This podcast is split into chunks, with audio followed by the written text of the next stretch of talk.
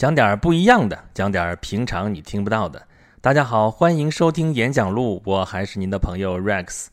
啊，从咱们这个节目一开始呢，就是说演讲录是一个跟人文、历史、艺术啊什么什么相关的这么一个漫谈节目啊。当然天马行空，讲到哪儿说到哪儿。呃，但是之前若干期呢，我都主要讲的是有跟人文啊、历史啊相关的一些东西，但是艺术讲的就比较少啊。只是上一期好歹讲了一个电影，还是因为刚刚看了，所以。比较应景啊，那么今天我们准备讲讲跟艺术有关的事情吧。呃，从哪开始讲起呢？呃，从我最近跟艺术相关的一个事情开始讲起吧。上个礼拜的时候，我们刚刚看了一个演出，呃，这个演出是一个法国的舞蹈团的演出，叫是二零一五年中法文化之春这么一个系列活动当中的一环啊，是纨绔嘻哈舞团的这个舞蹈叫做根。哇，这个真的是太棒了，完全超乎我的想象。就十二个大叔在台上表演了一个多钟头，一个妹子都没有。但这十二个大叔从头跳到尾，里面融合了街舞、现代舞，然后踢踏舞，还有什么，甚至还有我们中国的太极拳，还有还有世界上各种各样奇奇怪怪的舞蹈啊！我并不是说这个舞蹈是个大杂烩啊，相反，完全相反，是彻彻底底的融为一体的一个非常非常棒的一个演出。啊，说实话，我在这儿讲这个事情，在语言完全是苍白的，用一种艺术形式来代替另外一种艺术形式来进行描述，这是完全办不到的。所以不在现场，完全没法感受那个气氛，只能用我这苍白的语言给大家描述个一鳞半爪，但是实在不能传达其万一。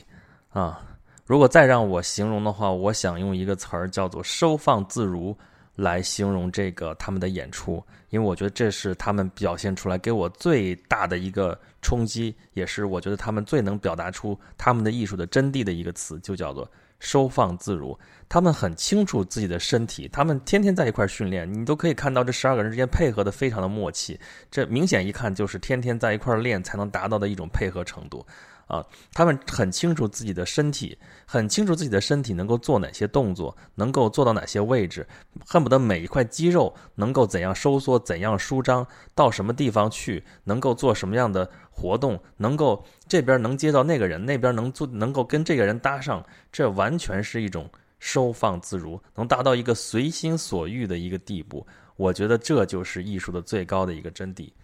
我当时想到的一句话就是。何于桑林之舞，乃众经手之会。但是这这句话实际上是从《庖丁解牛》里边出来的啊，庄子说的养生主啊，庖丁解牛啊，手之所处，肩之所以，足之所履，膝之所以啊，哗然响然，奏道豁然，莫不重音。何于桑林之舞，乃众经手之会。说的是宰牛的事儿，但是宰牛宰的那么有节奏，那么有美感，这不是艺术是什么啊？所以这个真正好的艺术，这都是相通的。啊，从原始人在岩壁上的一个绘画开始，我们人类就有这个艺术这个东西，已经有几千年了。啊，甭管是岩画也好，还是说我们在舞台上看到刚才说的那么美妙的舞蹈也好，啊，那个岩画就算是简陋，但是在那样的条件之下，它能够运用他们能够驾驭的工具，然后画出他们心目当中的形象，画的还那么漂亮，那么有意思，那么有美感，这就已经触摸到了艺术的这一个核心。和艺术的真谛了，呃，我不知道大家对于艺术的了解是从什么地方来，但是我觉得对于大多数人来讲，呃，这个艺术方面的教育很多也是从学校里边来的。那么从学校里来呢，这又不得不提到这是一个教育的问题了，而且这里面也有我们之前吐槽过的那个应试教育的问题。这个问题会反映在好几个方面，比如说，如果说我们这个考试不考艺术方面的东西，我们只考，比方说，想当年我们那时候考试考三加二。就是语数外啊，理化什么文科的什么历史、政治这些东西，那不考艺术的时候，那艺术就就扔扔到一边去了。所以，我们这个艺术的教育就可能会缺如。那么，就算是说我们纳入到这个教育体系来呢，也会有新的问题。那就应试教育嘛，那就考吧。那我们往往就会说，这种考试就会要求你有一个标准答案。但艺术这个东西很奇怪的，艺术这个东西它其实跟标准答案这件事情有点格格不入的。啊，那跟艺术相关有什么东西可以标准化吗？呃，有的，那是什么可以标准化呀？艺术史可能可以标准化啊。你什么什么，比方说什么画家画了什么画啊，你考考这个东西，可能还能用考试的方法来考。但至于你这个画画的好不好，你歌唱的好不好啊，当然是有指标的，但这个指标未必就是管用的啊，或者说未必就能够一刀切的。啊，你可能不符合这个我们教科书上说的，或者是某个老师说的这个发声方法，但歌唱出来就是好听，你这就是好的艺术，就没辙。那你画画，你可能不按个技法来，不按那什么来，但你画出来就是好看，这个事儿是真的没道理可讲的啊。因为这个艺术这个东西吧，它是所谓真善美嘛。啊，那真就是真理，对吧？善那是好不好？那美跟艺术有关啊，艺术那就是什么呢？是美或者是非美啊？咱因为现在有很多的这种艺术其实是不美的，其实不是审美的，其实是审丑的。但是呢，它是非美，它也是艺术。但不管怎么说，它跟真是没有特别多的关系的。所以说，它可能就是没有标准答案的。那么你怎么去考它？那么在这个教育体系当中，你怎么去纳入它？这就是个问题。你说标准，我该怎么定这个标准呢？你比如说绘画，我画的像就是个标准吗？啊，曾经是的，曾经是的，尤其是西洋绘画，我们知道都有什么透视法呀？那个时候要把那个就是拼命的要在二维的这个画面上画出一个三维立体的一个效果出来，但是现在远远不是这个标准了，对吧？已经很久很久不是这个标准了。为什么呢？因为当年照相术发明了，照片发明了，照片可以解决的问题，那就已经变得没有必要了。啊，所以绘画就朝别的方向去发展，朝更主观的方向去发展了，那就更没有标准了，对吧？各种流派，那种各种诉求，画出来东西，你说我这一流派说我画成这个样子，全是色彩，哇，就就是好；那派说我这这构图构得好就是好，那边说我弄成碎片拼一块儿那就最好，没有对错，这东西艺术到这个地方，你这就不是我们这个应试教育能够解决的办法。啊，包括到照相术这个东西，它作为一个技术来讲，当时改变的那个东西也好啊，到后来它比自己本身甚至也变成了一种艺术，它也是不满足于说只是做事物表象的这么一个传声筒啊，也不要只是做一个 copy，它也要有所表达。这一表达，你就没法去评判说它到底是对还是错，这就没法用考试的办法去衡量。但是它确实有一个好还是不好，当然这个好还是不好。美还是不美，是一个很主观的一个评判。当然了，技法是需要的，而且每个门类都是不一样的。像刚才我说到舞蹈，它如果没有这个基本功啊，没有那个基本的对身体的一个把握，你想让它去运用自如，就算你想的再好，到时候实现不了，也是算不上什么艺术的啊。艺术门类有很多，我们通常说七大艺术门类嘛，对吧？文学、戏剧、舞蹈。音乐、美术、建筑啊，加上现在说有电影，号称七大艺术门类啊。我们上一期讲过电影了啊。这七大艺术门类啊，当然还有一些零零散散的其他的小的一些艺术门类，各有各的技法，也各有各的一个语法体系。就像我刚才说的，我用语言没有办法向你描述一个舞蹈能够跳的怎么怎么好，我只能尽量的让你去加以想象，去描述一个你可能能知道的一个感觉，然后让你去体会它，对吧？所以它本身各有各的语法体系。但技法并不能代表艺术本身啊，方法它只是一套程序啊，它可以保证一个差不多的一个质量啊。你靠这套技法，你靠这套程序，你可以画出一个呃比较漂亮的画啊。像我们原来有芥子园画谱嘛，你画那个画画出来就是那个样啊。但是呢，你并不能代表你自己的思想，代表你自己的艺术，把你自己的精神和灵魂灌入进去啊。这个本质的这个表达才是最重要的。啊，所以呢，这个地方艺术就成了一个像金庸小说里面说的一样了，有点像独孤九剑哈，叫无招胜有招。那些技法，你得先学会，学会了之后，你可以忘掉他们，你可以在你的实践过程当中去发展他们也好，完善他们也好，去运用他们也好，去拆解他们也好啊，反正他们就变成了你的一个工具。就像刚才庄子里边说的一样啊，目无全牛，在你的看来，这个就不是一整个的一个。牛不是一整个的一个艺术，而是全在你眼里面一看全是零件，各种各样的零件。这东西你你再往什么东西往哪儿摆，什么东西往哪儿摆，了然于胸。这就像我刚才说的那个舞蹈一样啊，把自己对每一块肌肉的一个把控掌握的非常纯熟之后，你就可以创造能够让人震惊的、能够让人惊叹的一种艺术。但是到了我们现在这个时代，我们看到有很多的所谓当代艺术，很多人见到这玩意儿就说高呼说是看不懂，啊，这个看不懂，我觉得有两方面的一个意思。一方面是因为观众，因为他是在用之前的时代的一个欣赏习惯来欣赏新的事物，所以肯定会有一个冲突，肯定会有一个不适应。这个是跟我们前面说的教育的问题，跟我们成长的经历可能会有关系。我们的思想并不是能够那么快的接受新事物啊。另外一方面，可能就真的是创作者的一个动机不纯啊，因为当代艺术现在非常的多元化，非常的混乱啊，非常的。有意思，也非常的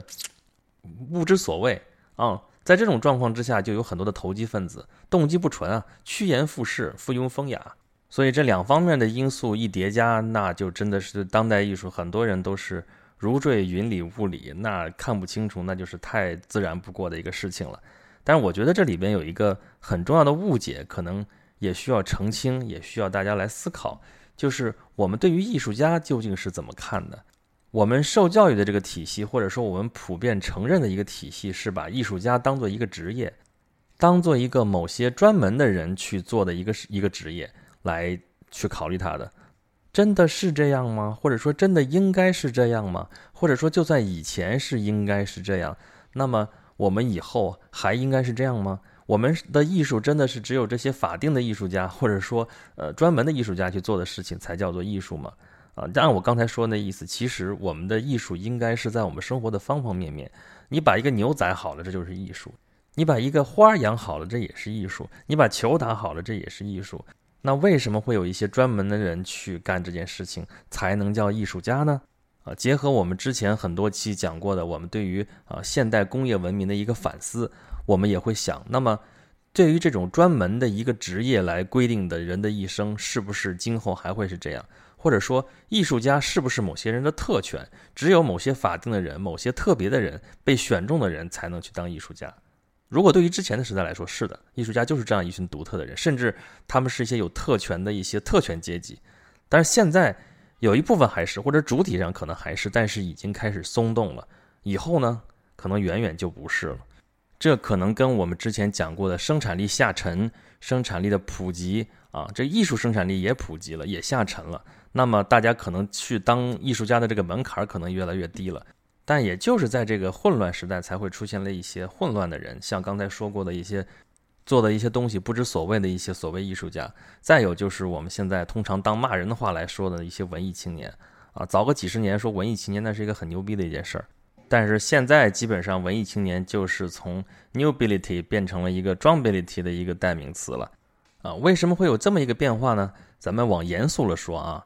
就是这个生产力的变化和这个生产关系已经不匹配了。我解释解释什么意思啊？就是说，成为艺术家的门槛，或者说去做艺术这个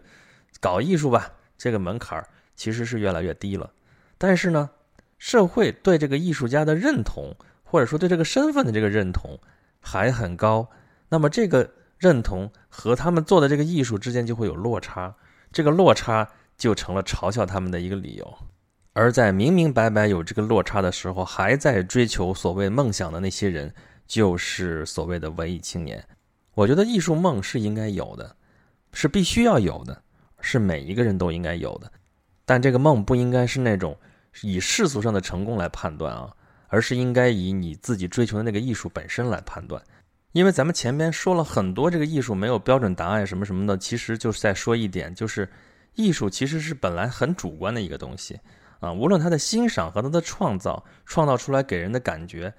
我们在谈论这些东西的时候，它都是一个很主观的一个东西。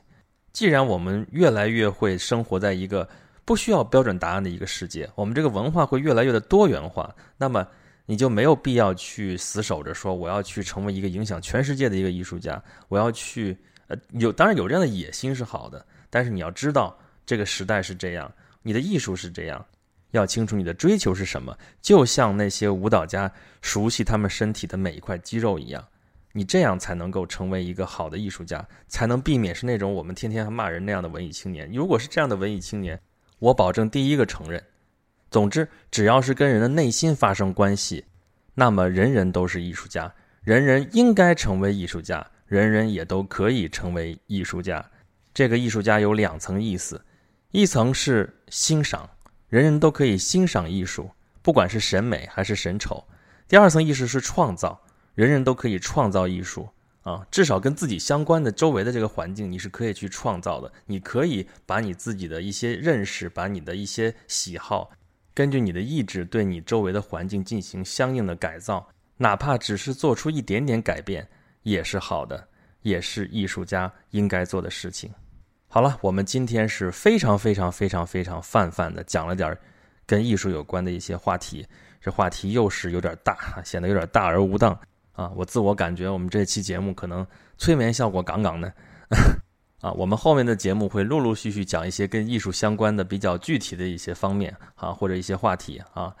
啊，还是老一套，欢迎大家在你们听到这个节目的平台下面给我留言，基本上我都能够看得到啊，或者是关注我的微信公众号“轩辕十四工作室”。啊，在里边可以跟我留言，可以跟我吐槽，可以跟我进行一些讨论，而且我的公众号可能会不定期的推送一些 bonus 的内容，啊，是一些可能听不到的一些东西，比如说文章啊、图片啊什么什么东西，欢迎大家欣赏。好，今天的节目就是这样，我们下期再见吧。